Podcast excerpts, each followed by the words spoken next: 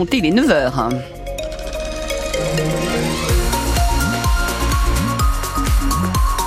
Si vous êtes sur la route euh, du côté de la départementale 426 au niveau de Delu, il y a des travaux euh, sur réseau. Une déviation est mise en place. C'est encore gris aujourd'hui, Anne. Oui, ce sera même pluvieux euh, dès la mi-journée en Franche-Comté selon Météo France, avec des températures qui restent douces hein, néanmoins, comprises cet après-midi entre 12 et 14 degrés. Les lions franc-comtois ont rugi. C'est le message posté par Christine sur le Facebook de la de France Bleu Besançon. Oui, après la médaille d'or, bien sûr, remportée par le duo 100% franc-comtois aux mondiaux de biathlon. la France décroche une huitième médaille, la quatrième en or sur ces championnats du monde en République tchèque. L'or en relais mixte simple, donc le relais à deux, composé de Quentin Fillon-Maillet et de Lou Jean-Mono-Laurent, qui aujourd'hui en sont chacun à deux médailles. Photo, réaction, film de l'épreuve hein, à retrouver sur francebleu.fr et prochaines épreuves dès demain. Ils vivent au-dessus du premier point de deal de Besançon. Habitants et propriétaires de la résidence Molière Place de l'Europe à Planoise surveillent le hall de leur immeuble depuis bientôt une semaine. Ils se relaient pour empêcher les dealers de s'installer, Magaliomo.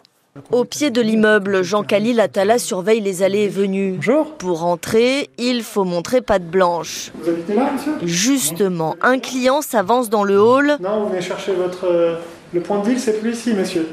Monsieur? Hein Le point de deal, c'est plus ici. À l'extérieur, le dealer lui fait signe de venir.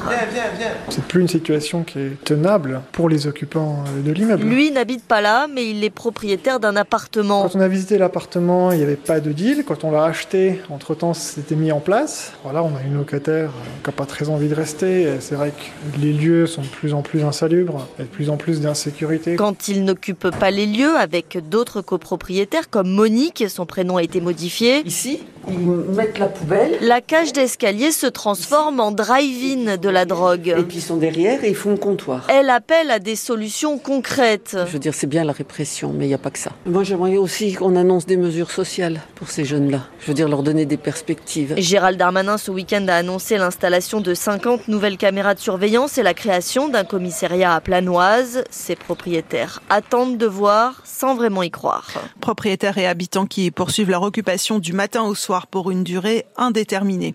La relaxe pour le policier poursuivi pour avoir matraqué Mathias, ce jeune gilet jaune, pendant une manifestation en mars 2019 à Besançon. Les images, souvenez-vous, hein, avaient fait le tour des réseaux sociaux. Décision de la Cour d'appel de Besançon hier. En première instance, le policier avait été condamné hein, à 1000 euros d'amende avec sursis, 500 euros pour préjudice moral. L'avocat de Mathias va se pourvoir en cassation. En Haute-Saône, un homme de 62 ans est mort écrasé par un chariot élévateur hier soir. L'accident s'est produit à Échenot-le-Sec entre Rio et Vesoul. Un peu avant 19h, le chariot s'est retourné lors du déchargement d'un poids lourd. Les pompiers n'ont rien pu faire pour euh, sauver la victime. La grève des contrôleurs de la SNCF est très suivie, conséquence des suppressions de trains en cascade. Comptez 3 TGV sur 4 entre la Franche-Comté et Paris, 3 TGV sur 5 sur la ligne Lyria, donc entre Paris et la Suisse. Pas de perturbation sur le trafic des TER en Bourgogne-Franche-Comté. Au plan national, la SNCF prévoit un TGV sur 2 en moyenne et s'engage à assurer les liaisons vers les Alpes. Prévision à retrouver sur francebleu.fr. En D2 Pro League, le GBDH reçoit Valence ce soir au Palais des Sports de Besançon. Comme leurs adversaires de la Drôme, les handballeurs byzantins n'ont qu'une petite avance hein, sur le 15e et premier relégable du championnat.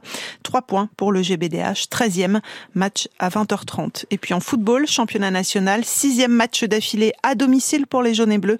Le FC Sochaux 5e reçoit Épinal 16e et premier relégable. Coup d'envoi 19h30 au Stade Bonal.